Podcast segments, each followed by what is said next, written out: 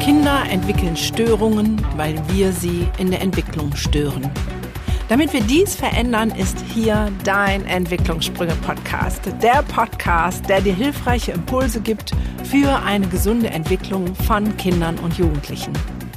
Hallo und herzlich willkommen. So schön, dass du da bist.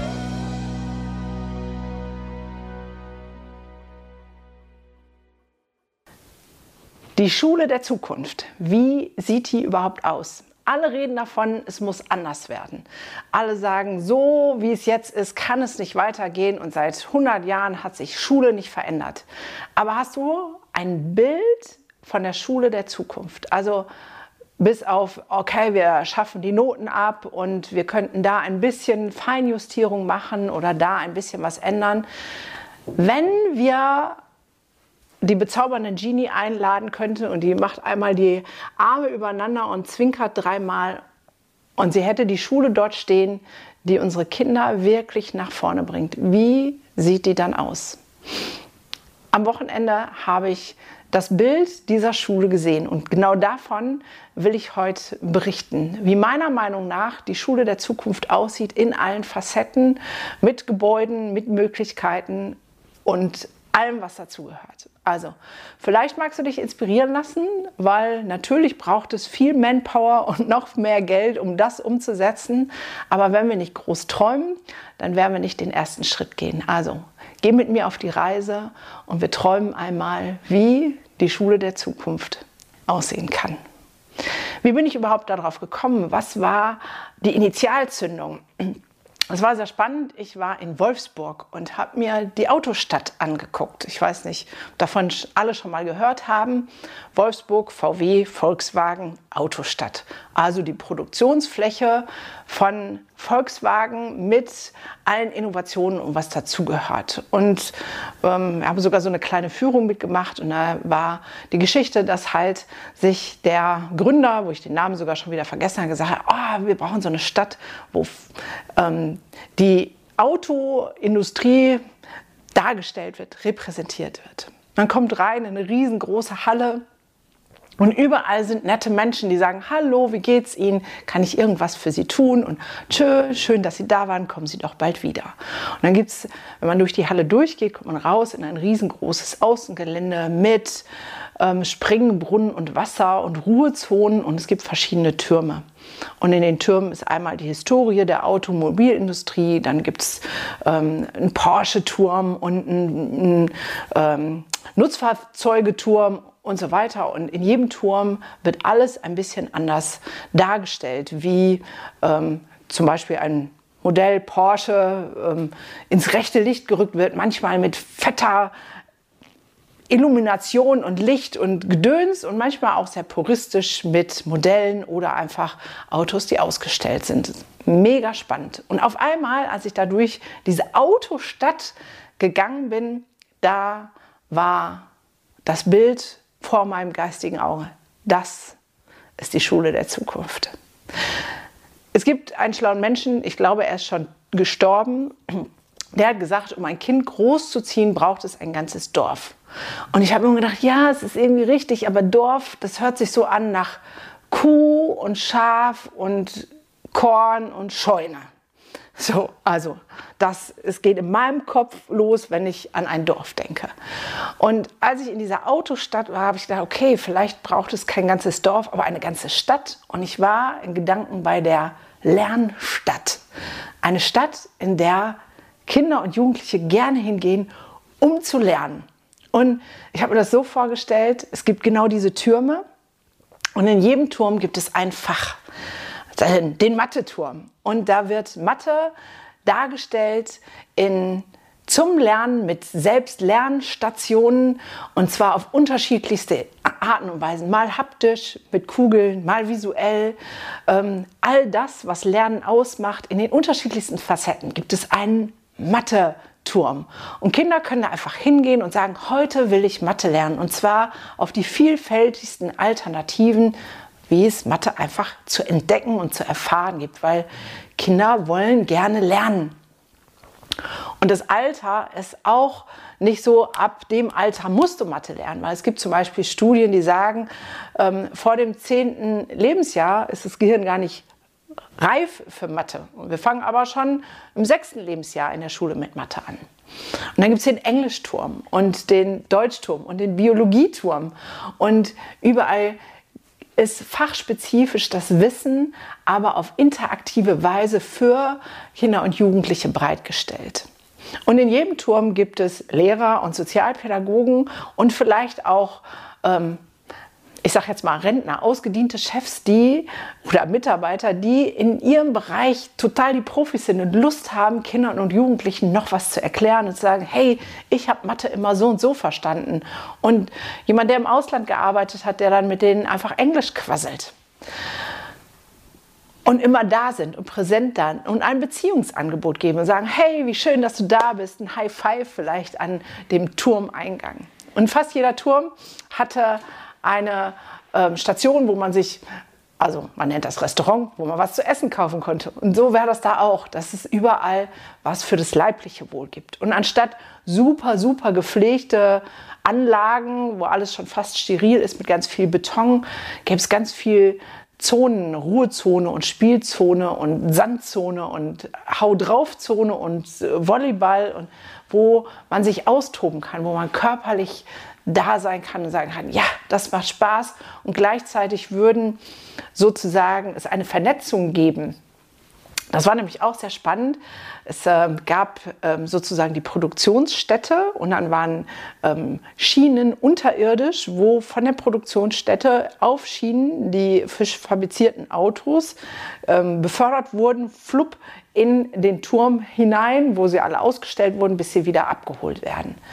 Und so stelle ich mir auch eine Vernetzung vor, vielleicht zwischen den Türmen, entweder mit einer speziellen Area oder vielleicht auch einem Gang drüber, wo klar und deutlich wird, dass natürlich Chemie was mit Biologie zu tun hat und auch mit Erdkunde, um diesen gesamtheitlichen Blick drauf zu kriegen, dass wir Themen nicht singular den Kindern beibringen, so, das ist Biologie, sondern was hat das eine mit dem anderen zu tun? Weil wenn wir zum Beispiel das Thema Klimawandel nehmen, dann sind alle Themen damit drin. Da ist Politik mit drin, da ist Geschichte mit drin, da ist Erdkunde mit drin, da ist Biologie mit drin, da ist ähm, Mathe mit drin, weil man muss den ganzen Krümpel ausrechnen, um dann Erfahrungswelten zu schaffen, wo alles miteinander verknüpft ist. Aber das wäre noch nicht das Ende von dieser Lernstadt dann würde es weitergehen. In der Autostadt war ein Hotel angegliedert.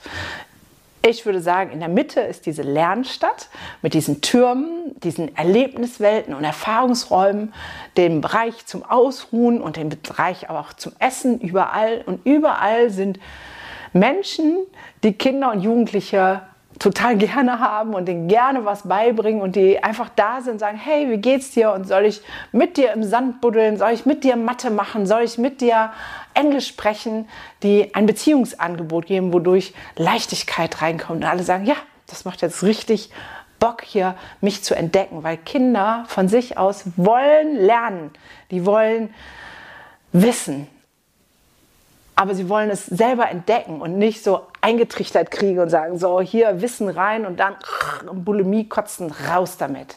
Und jeder braucht einen anderen Zeitabstand. Und der eine kann morgens besser lernen und der andere nachmittags. Und das ist dem möglich, weil es ist kein Hotel angegliedert, sondern um die Lernstadt drumherum ist im Prinzip der nächste Ring und das ist das Wohnen, wo Kinder und Jugendliche leben. Vielleicht genau mit Rentnern und anderen Senioren zusammen, vielleicht teilweise auch mit Eltern. Das äh, wäre noch so eine Möglichkeit, wo man sagt, vielleicht ist es auch ein Internat, aber nicht ein Internat der High Society, wo nur die, die Reichsten hingehen können, sondern wo es klar ist, wir haben einen Lebensraum für Kinder geschaffen und da gehört Schlafen und Freizeit dazu, weil Lernen nicht singular ist, da ist Schule und da ist meine Freizeit, sondern das ist, geht fließend ineinander über.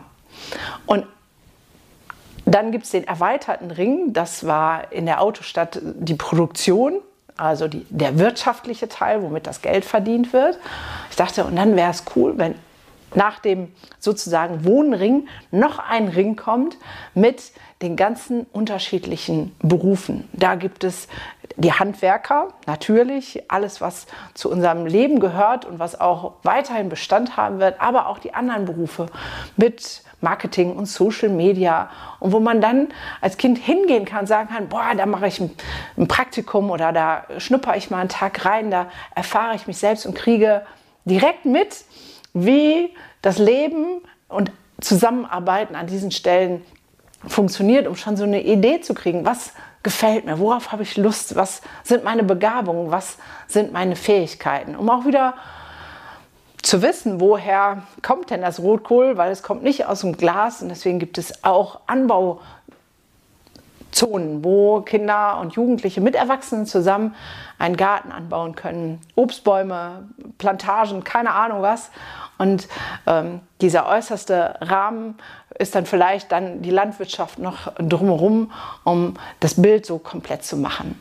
Und was wir dann hätten, wäre im Prinzip die Erfüllung des Sprichwortes, um ein Kind großzuziehen, braucht es ein ganzes Dorf, weil wir hätten alle Altersstrukturen in diesem System mit integriert und damit auch alle Kenntnisbereiche, alle Erfahrungsbereiche. Und wir wären weg von diesem von oben rein Trichtern, sondern dass Kinder sich entfalten können mit all ihrem Wissen und all ihren Wünschen und all ihren großartigen Möglichkeiten und Ideen. Und ich habe es vor meinem geistigen Auge gesehen, diese Lernstadt. Und für mich wäre es ein Traum, wenn sich das realisieren würde, wenn man vielleicht einen Prototyp irgendwo anfängt und dann erstmal in den großen Städten so etwas etabliert, weil meine Überzeugung ist, dass unser Leben gesamtgesellschaftlich so eine krasse Wende nehmen wird in den nächsten 10 bis 20 Jahren, dass wir denken, das, was wir jetzt haben, ist eigentlich Steinzeit. Ich war äh, letzte Woche auf dem Amt und war erstaunt darüber, dass ich einen handschriftlichen Zettel in der Hand gedrückt gekriegt habe, wo eine Nummer drauf stand. Und mit diesem handschriftlichen Zettel musste ich rübergehen, Entschuldigung, zur Kasse, um dann dort zu bezahlen, wo das dann in eine dicke Kladde eingetragen wurde, damit ich mit einem anderen Zettel wieder zurücklaufen konnte. Und das ist definitiv Steinzeit. Und wir leben in einer fluktuierenden Gesellschaft und es ist dringend notwendig, dass sich unser Schulsystem da anpasst und neu, neu erfindet, ganz neu erfindet. Und ähm, es gibt so viele coole Studien wie zum Beispiel Lernen nach Vera Birkenbiel, obwohl das schon auch fast wieder veraltet ist, weil Vera Birkenbiel inzwischen ja auch schon verstorben ist. Aber nach ihren Lernmethoden braucht man keine Vokabeln mehr pauken, um eine Fremdsprache zu lernen, sondern man lernt sie ganz einfach und intuitiv.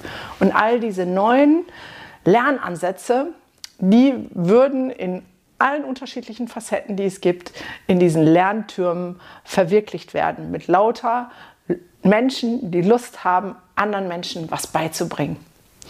Und das hat mir so eine innere große Freude bereitet, weil ich ganz oft schon gesagt habe, ah ja, Schule muss anders. Und Gunnar, was machst du denn, wenn du eine Million hättest? Dann sage ich, dann würde ich eine Schule gründen. Und dann war die Frage, wie sieht sie denn aus? Und ich sage, ja, muss ich noch überlegen. Jetzt weiß ich, wie sie aussieht. Ich glaube, dafür brauche ich mehr als eine Million. Wahrscheinlich ist noch eine Milliarde zu wenig, aber damit ist das Ziel gesetzt, womit ich mit all meinen Unternehmungen hin möchte. Und ich bin gespannt, wie dich, für dich die Schule der Zukunft aussieht. Von daher ähm, schreib mir doch gerne ähm, hier unter dem Post oder wie auch immer bei Instagram, bei Facebook, ähm, bei YouTube, ähm, da wo du gerade dieses Video siehst, schreib mir doch, wie deine Schule der Zukunft aussieht, wenn wir bei Null anfangen könnten, wenn wir nicht erst etwas umdrehen und im System verändern müssten. Solange wir aber das nicht haben, bin ich immer für in dem System verändern. Und trotzdem ist die Frage, was können wir heute schon tun? Und wenn wir nicht groß träumen und spinnen, dann glaube ich, werden wir auch nicht den entscheidenden Schritt gehen. Also von daher, träum mal mit mir groß, schreib mir gerne, wie deine Schule der Zukunft aussieht und was du von solch einer Lernstadt hältst. Ähm, weil da ist ja auch die spannende Frage, sind Eltern bereit, ihre Kinder dorthin zu geben? Ähm, mein Stiefschwiegersohn, der kommt aus Uganda und er sagt, das ist völlig normal, dass die Kinder mit sechs Jahren ins Internat gehen und dort lernen. Das ist bei uns kulturell überhaupt nicht denkbar. Und ähm, ich habe inzwischen ganz viele Bücher gelesen und wo es so heißt, eigentlich sind die ab 40, die, die reif und weise genug sind, um Kinder gut groß zu ziehen. Und wer darunter ist im Alter, ist selber noch ein Kind und er sollte sich ähm, erkennen, explorieren dürfen und die Kindererziehung ähm, Älteren überlassen. Und dann merke ich so, dass bei ganz vielen Eltern so eine innere Gegenwehr ist und sagt, auf gar keinen Fall, weil wir oft an das denken, wie unsere Eltern mit uns umgegangen sind, wo wir sagen, nee, das möchten wir unseren Kindern nicht zumuten. Aber was wäre, wenn wir dort in eine gesamtgesellschaftliche Veränderung kommen und das Miteinander insgesamt ein anderes wäre?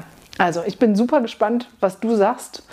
Du kennst jetzt meine Vision von der Schule der Zukunft und ich bin sehr gespannt auf deine Vision. Und auch in der nächsten Podcast-Folge gibt es wieder krassen Input für den nächsten Entwicklungssprung. Und denk immer daran, Wachstum findet immer außerhalb der Komfortzone statt. Und Kinder sind von Hause aus schon großartig.